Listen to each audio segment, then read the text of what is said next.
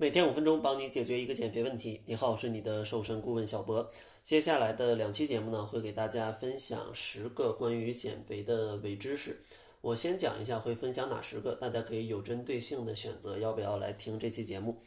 今天主要分享的是跟减肥相关的五个，就是第一个是不是可以局部减脂？第二个呢，体重不变是不是就是减肥失败？第三个呢，就是体脂秤能不能称准你的体成分？第四个就是只有有氧运动才能减脂。第五个呢，就是减脂跟增肌不能同时进行啊，大家可以选择一下要不要听。咱们一个一个来讲，先来说一下可不可以局部减脂。其实脂肪呢，它是一种能源的物质，身体呢有能量缺口才有可能燃烧脂肪。而且呢，脂肪的功能是通过消耗血液当中的脂肪酸，所以说你的血液在全身里都在流淌，你说你怎么去局部减脂呢？啊，所以说局部减脂是不存在的。但是你想要去局部的去塑形，通过一些力量训练，它可能会有一些帮助。但是你想局部减少某一块的脂肪，那这个是不可能的。第二个呢，就是体重不变，是不是就是减肥失败？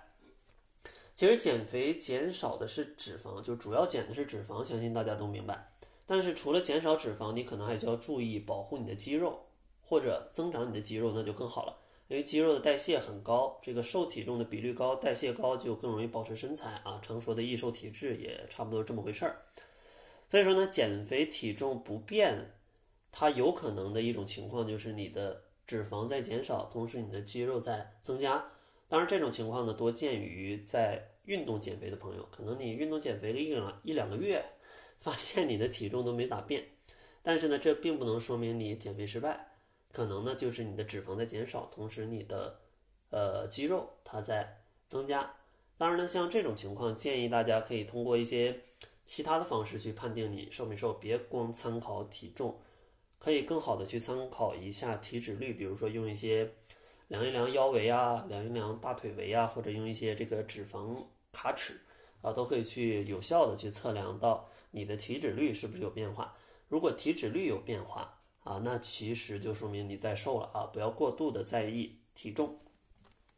那说到体脂率，就要聊第三个呃伪知识了，就是体脂秤能不能称准你的体成分？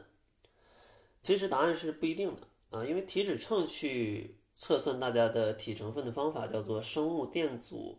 呃，生物电阻抗分析法啊，就是它去测你身体的这个电阻。因为脂肪跟瘦体重里面，就是肌肉里面或者说一些其他器官里面，它的含水量是不一样的，所以说呢，电阻率也是不一样的。瘦体重呢，含水会比较多，电阻呢就会比较低；脂肪呢，含水量比较小，所以电阻呢就会比较高。之后呢，就是通过一个公式去计算出来的。所以说可以看出来，各种各样的公式，它的计算的差异是非常大的，而且呢，根据你不同时段，可能你身体的含水量还不一样，那测出来结果就差异更大。所以说，你如果非要依赖体脂秤，那就建议早上起来空腹的时候去量，那可能稍微有一点参考的作用。但是更建议的还是不要过度的，呃，盲目的相信这个测出来的数据，而是要通过一些。脂肪卡尺或者说卷尺，啊，去测一下你的维度，那这个可能更直接的去感受你的脂肪的含量有没有变化。第四个伪知识呢，就是只有有氧运动它才能减脂。呃，其实呢，除了有氧运动，像力量训练、HIIT 高强度间歇性运动，或者说 NEAT 这个碎片活动的呃运动减肥法，其实他们都可以。呃，去消耗脂肪，只不过它们的消耗的效率可能略有不同。简单讲一下，先说一下有氧，就是低强度的有氧运动，它也能靠脂肪供能，只不过呢，低强度的脂肪供能的比例可能非常小，只有中等强度的供能的比例的差不多百分之十五左右吧。所以说呢，如果你想更高效的去燃脂，那有氧运动可以做到你最大心率的百分之呃六十左右，那这个就能达到一个中强度了。最大心率呢等于二百零七减去年龄，当然还有其他算法啊，不过都都都差不了太多啊。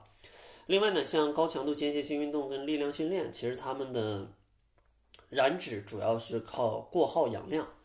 就是因为这些运动强短时间内的强度是比较大的，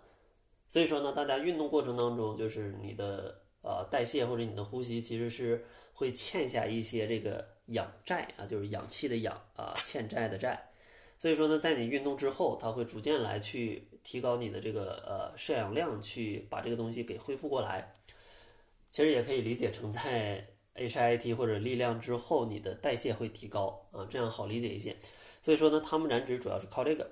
另外呢，像那个 NEAT 的减肥法，就是呃叫做就其实就是让你增加日常活动的一种减肥法，就是能站着就别坐着，能坐着就别躺着。能走路，咱们就别坐车。如果其实有研究啊，发现就是瘦的人每天通过这种呃非运动性的运动消耗，消耗的热量可能要比胖的人消耗要多个两百到三百大卡。其实呢，也差不多相当于一碗米饭了啊，这个热量还是很可观。所以说，大家尽可能的没事儿就多动一动，对减肥真的是有一定的帮助的。第五个呢，就是减脂跟增肌不能同时进行。其实呢，理论上可能绝对的是不太容易共存的啊，因为增肌你需要热量的盈余，它才能长肌肉；减肥呢，你需要热量的亏空，你才能去消耗脂肪。但是呢，其实它们也可以存在一些非常微妙的平衡。比如说呢，你可以提高你的日常饮食的蛋白量，然后有一些适度的锻炼强度，同时呢，控制一些热量缺口。再加上你的肌肉量本来比较少的情况下，就能做到同时减脂又增肌。但只不过呢，他们两者会相互的影响。所以说呢，这种情况就大家可以根据自己的嗯目的去选择。如果说你的 BMI 不是特别大，可能在二十三左右或者更低，那你这个时候可以减脂增肌同时进行。尤其对于一些女性不需要练很大的肌肉。但如果你的 BMI 比较大，可能二十三以上，那你贸然的去做一些力量训练，可能会有一些运动损伤，因为你的运动能力还有你的身体重量都比较大，可能会有一些损伤。那这种情况可能就先减脂。那另外像一些男士，那你想要增肌，那你本来也不是很胖，那我就建议你直接增肌就好了，因为你增肌上去，基础代谢上去，你再稍微一控制饮食，你就可以再减脂嘛。所以说呢，没有绝对的啊，增肌减脂也是可能会发生在一起的。这期呢，咱们就先介绍这五个，下期呢还有另外五个。结尾呢，还是为大家准备了一份我的读书笔记。呃，这本书非常有意思啊，推荐语是做一个能吃撑的瘦子。读完之后呢，确实觉得挺不错的，所以呢，就把这本书的主要内容整理成了一份读书笔记，免费送给我的听众朋友们，帮助大家可能十分钟就能获取这本书的主要内容。想要领取的话，可以关注公众号，搜索“窈窕会”，然后在后台回复“笔记”两个字就可以领取了。那好了，这就是本期节目的全部，感谢您的收听，咱们下期节目再见。